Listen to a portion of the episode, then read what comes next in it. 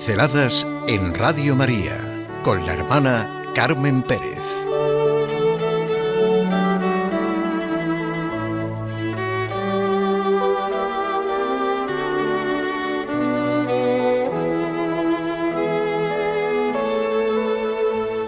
No eran reyes, eran sabios. Eso no eran reyes, eran sabios. Los sabios no son los que poseen muchos conocimientos, muchos datos, mucha información, como si fueran una enciclopedia viviente, unos vendedores de productos o unos divulgadores de noticias. Siempre me viene esta reflexión tan llena de sentido, de que tan con natural es al sabio la modestia, como al santo la humildad. Es preciosa la oración atribuida a Salomón para alcanzar la sabiduría en el libro de la sabiduría. Dios de los padres y Señor de la misericordia, que con tus palabras hiciste todas las cosas y en tu sabiduría formaste al hombre para que dominase todas las criaturas que tú has hecho y para regir el mundo con santidad y justicia y para administrar justicia con rectitud de corazón. Dame la sabiduría asistente de tu trono y no me excluyas del número de tus siervos, porque siervo tuyo soy, hijo de tu sierva, hombre débil y de pocos años, demasiado pequeño para conocer el juicio y las leyes, pues aunque uno sea perfecto entre los hijos de los hombres, sin la sabiduría que procede de ti, será estimado en nada. La sabiduría implica el más alto y profundo grado de conocimiento en la vida. La auténtica sabiduría produce libertad y también, como decía Séneca, la única libertad es la sabiduría. La sabiduría llena toda la vida de tal manera que produce un claro discernimiento de la verdad, de lo bueno, de lo bello. Es opuesta a la vanidad, a la presunción. Es el juicio sano y fecundo sobre la realidad. Santo Tomás de Aquino la definía como el conocimiento cierto de las causas más profundas de todo. Por eso la sabiduría ordena y juzga todos los conocimientos y actuaciones. El sabio sabe preguntarse, escuchar con atención, responder serenamente. Calla cuando realmente no tiene nada que decir. Decía Aristóteles que no se puede confundir el conocimiento con la sabiduría, porque el conocimiento nos sirve para ganarnos la vida. La sabiduría nos ayuda a vivir. Confucio estaba convencido de que el sabio no se sienta para lamentarse, sino que se pone alegremente a su tarea de reparar el daño hecho. Todo esto es para sentir esa fiesta tan especial de la Epifanía del Señor, la tradicional fiesta de los tres Reyes Magos, la manifestación del Señor a los sabios de la cultura de su momento, hombres de Caldea que cruzaron los ríos Tigris y Éufrates, hicieron la travesía del gran desierto de los nómadas y bordearon el mar muerto para ir a reconocer y adorar a un niño pobremente vestido y reclinado en un pesebre.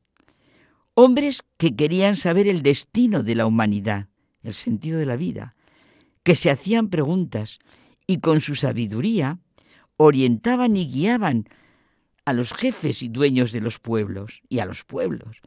Estos sabios, postrados ante el niño Jesús, significan las viejas teogonías y teologías, las viejas cosmovisiones, que reconocen a la nueva y verdadera sabiduría.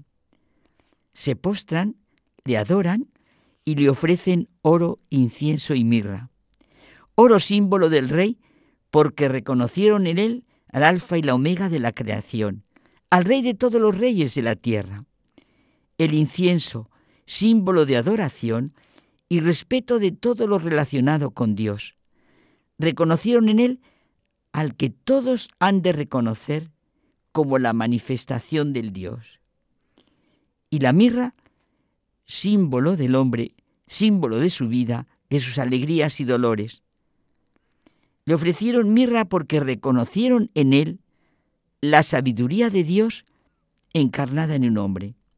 Dios es la sabiduría, la omnipotencia, y por muy poco sentido común que tengamos, muy poquita sabiduría, no nos podemos empeñar en acomodar la realidad de la manifestación de Dios, su relación con la creación y con el hombre a nuestras ideas y medidas. La causa de nuestros ateísmos, escepticismos, dudas y temores no es que nos empeñamos en acomodar la realidad a nuestras ideas. ¿Cómo podemos nosotros determinar lo que ha de ser o no ser Dios, su manifestación, su relación con nosotros? ¿Cuántos deciden que su lógica, vamos, que es sagrada, y ven mucho más consecuente mover el piano de cola que el taburete que para ellos es inamovible? Realmente podíamos reflexionar y orar sobre la verdadera sabiduría y rezar alguna vez que otra la oración que hemos dicho, Dios de los padres y Señor de los señores, danos la verdadera sabiduría y reflexionar y sentir todo lo que puede decirnos esta fiesta de los reyes magos, que no eran reyes sino sabios, que movían su taburete para acercarse al piano de cola.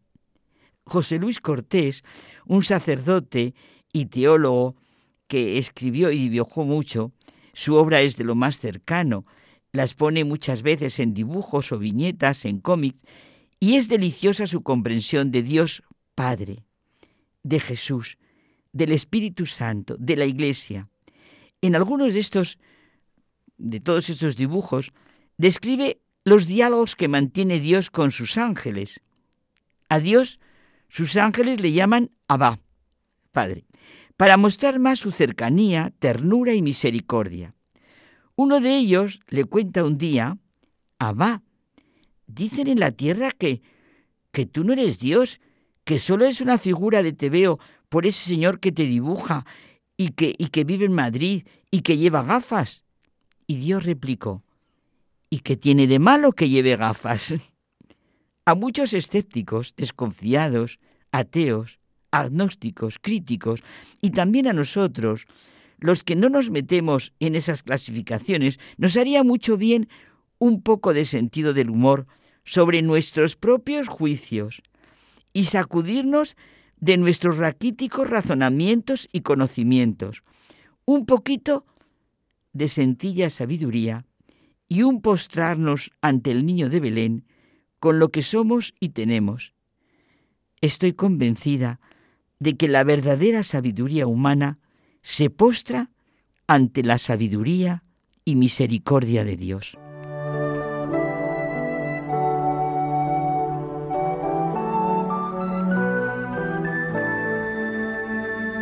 Pinceladas en Radio María con la hermana Carmen Pérez.